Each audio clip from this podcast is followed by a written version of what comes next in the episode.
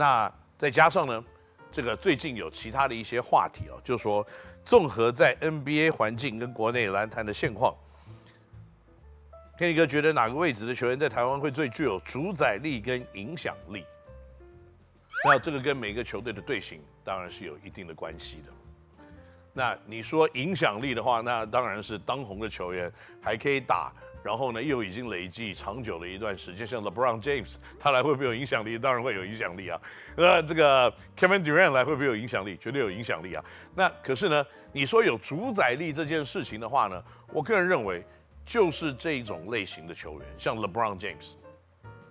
因为像 Dwight Howard 类型的球员呢，他可能只能带球啊，他不能只能带球，他无法带球过半场。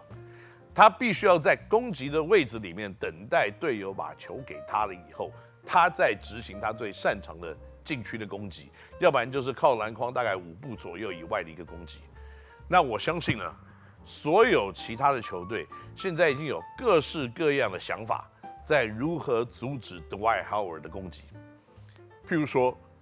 区域联防，譬如说一个站前一个站后，譬如说。接到球后 double team，譬如说 hack Howard，我有各式各样的想法，大家都会去运作。但是我相信呢，综合技巧越全面性的球员，越在亚洲的环境容易去 dominate 一场比赛，因为他在接球到攻击位置的过程，他不需要借由他人之手把球传给他。像 LeBron James，他可以自己运到攻击的位置。然后他就可以执行攻击，或者像 Kevin Durant 这样子的人，他的攻击的范围宽大到三分线到篮筐下，他是一个七尺的长人，又可以投三分，所以这样子的人，当然在综合的威胁性上来一定是最大的，因为他在赢球的各项项目里面，防守、得分、助攻、篮板、火锅，他都可能。有非常非常高的一个效率跟结果，所以就像我所提的，先天条件越高大的，然后综合能力越强的选手，在我们台湾国内的环境里面，会有越大的影响力跟越多主宰比赛的一个能力。那另外呢，还有很多 NBA 等级的洋将来台湾，我有没有对任何一个球员的印象最深刻？来台湾真的很多人。可是来台湾，如果你讲说在台湾有打过比赛的，那是一种；还有来台湾访问的，是另外一种；也有一种来台湾打了表演赛的，那是第三种。那如果你真的要问我，嗯，我印象最深刻的是谁？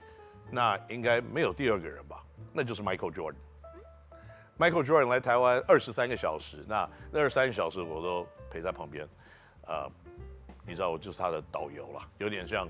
安全导游这样子的一个角色。那呃陪他一起呃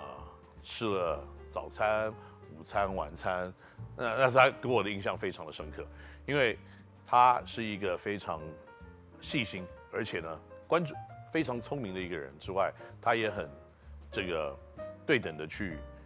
关心在帮助他的人，因为那一次像我们这样子一个行程。他知道，就是我就是在旁边帮助他的时候，他会对我特别的有耐心，所以他我这个印象我是非常的深刻的。那当然，另外一个就是跟其他的 NBA 球员有点不太一样的人啊，那就是 Grant Hill。因为 Grant Hill 下飞机的时候，我也是在现场接他，那我帮他背了他的背包，他的背包非常的重，我以为他带了金块来台湾要买精品回家，结果后来一下了到了他的车上，一打开以后，全部都是书。他带了一袋子的书来说：“我在亚洲之行，我打算把这个袋子里面的书全部看完。”所以呢，这是非常特别的一件事。那另外还有跟他一起随行的这位先生呢，这是他的爸爸 Kelvin Hill。他爸爸 Kelvin Hill 呢，也是一个前美式足球选手，后来也是非常著名的一些这个慈善家。所以呢，他的细心还有他对旁边人的关心，我觉得也是给我的印象非常深刻的。他说啊，你膝盖坏掉打球。好，我跟你讲，你呢就去买一双蛙鞋，然后到游泳池去学的踢水，那你明年就可以复出了。Right, OK，好，那这就是我自己本人可能在印象最深刻的几个洋将里面。总结，在现在的环境里面，是不是要找到一流的 NBA 球星？然后呢，这些一流的 NBA 球星对球队的票房、战力，所有的这些利弊，好像都有极大的一个帮助。是不是我们就要 pay to win？是不是我们就要给很多的钱，那打造一个超级巨星的球队，然后呢，来得到中间所有的一些 benefits？嗯，这样子的想法是非常具有挑战性的，以及不能说是冒险。因为现在大家已经有人做过一次给我们看，而且它是可以成功的。那所以接下来呢，就是规则跟规范的问题。如果今天要开放每一个球队都可以有这样子资历、这样子薪资的一个洋将选手的话呢，那我相信，呃，国内的篮坛应该会掀起一波大家找知名 NBA 球员的风潮。那到底有什么样子的选手现在愿意出来呢？我相信还在线上在比赛的这些人，他不一定会愿意来。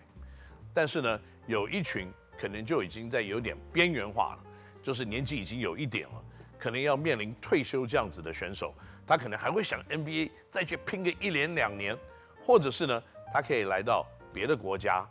过去最好的一个选择，对这些选手来看，都是在我们的对岸中国。因为那边呢，可能薪资给的高，